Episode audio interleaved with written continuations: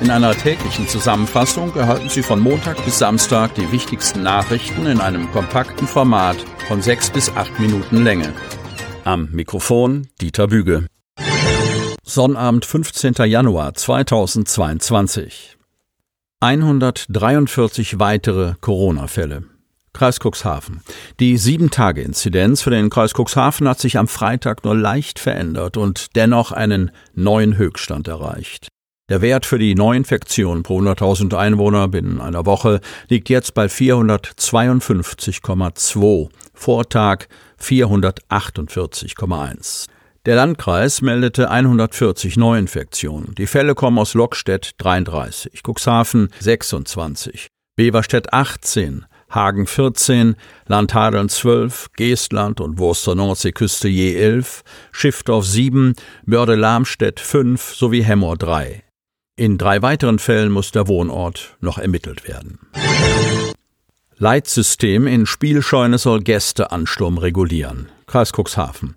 Gibt es in der Spielscheune noch Kapazitäten? Herrscht in Dunen Hochbetrieb? Sollte man lieber nach Dorum ausweichen oder empfiehlt sich ein Abstecher nach Bederkesa?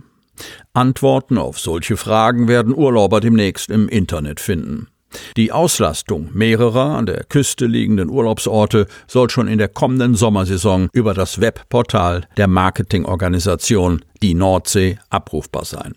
Zu insgesamt zehn Projektpartnern, die ein digitales Besucherleitsystem kontinuierlich mit Daten füttern werden, gehören nach derzeitigem Stand die Cuxland-Destination Cuxhaven, Otterndorf, Wurster Nordseeküste und die Stadt Geestland. Alle vier setzen bei der Datenerhebung eigenständige Schwerpunkte. Auf der technischen Ebene allerdings läuft alles Hand in Hand.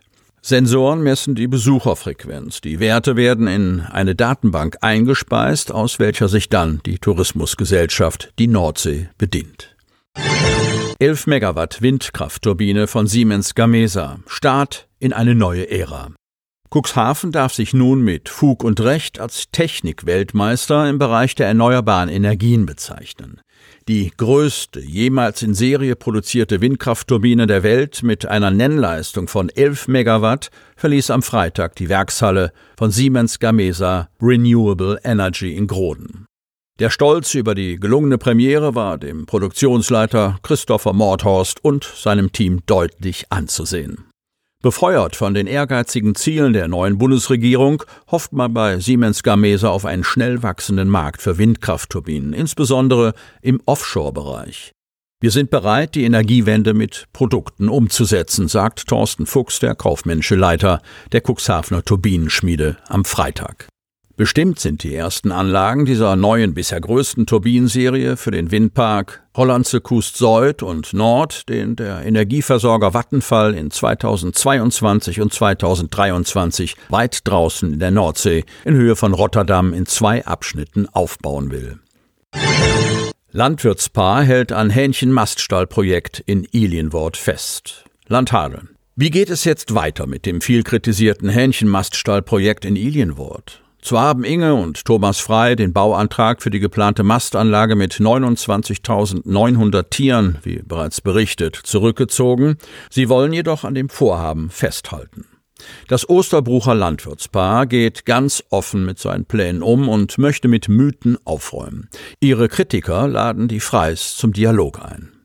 Die Aufregung ist groß bei den Gegnern der Hühnermastanlage, die zwischen dem Bülkauer Teil des Hadelner Kanals und Nuphusen auf Ilienworter Gebiet entstehen soll. Anwohner befürchten, dass mit dem Betrieb üble Gerüche und lärmende Lastwagen durchs Dorf ziehen werden. Auch die Grünen und der Naturschutzbund Deutschland, NABU, laufen Sturm gegen die Pläne. Aus ihrer Sicht sind Projekte der Massentierhaltung nicht mehr zeitgemäß.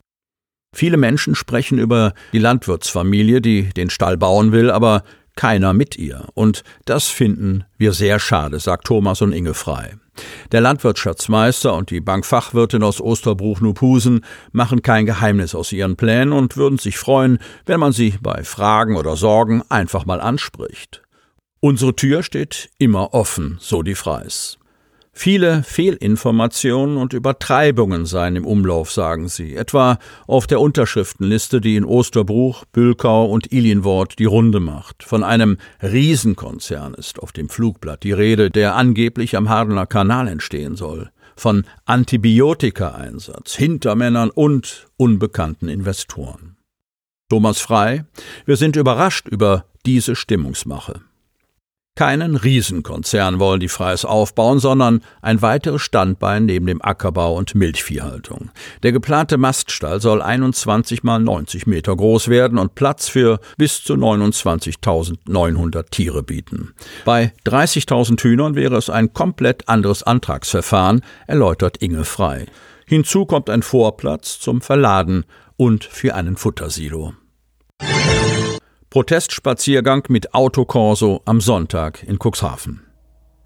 Jetzt geht sie nicht nur spazieren, sondern sind motorisiert mobil. Für kommenden Sonntag hat die Protestbewegung gegen Corona-Auflagen sowohl eine Versammlung auf dem Kämmererplatz als auch erstmals einen Autokorso angekündigt. Angemeldet sind laut Marcel Kolbenstädter, Pressesprecher der Stadt Cuxhaven, zwei Versammlungen, jeweils für den Zeitraum 15 bis 18 Uhr am Sonntag, 16. Januar.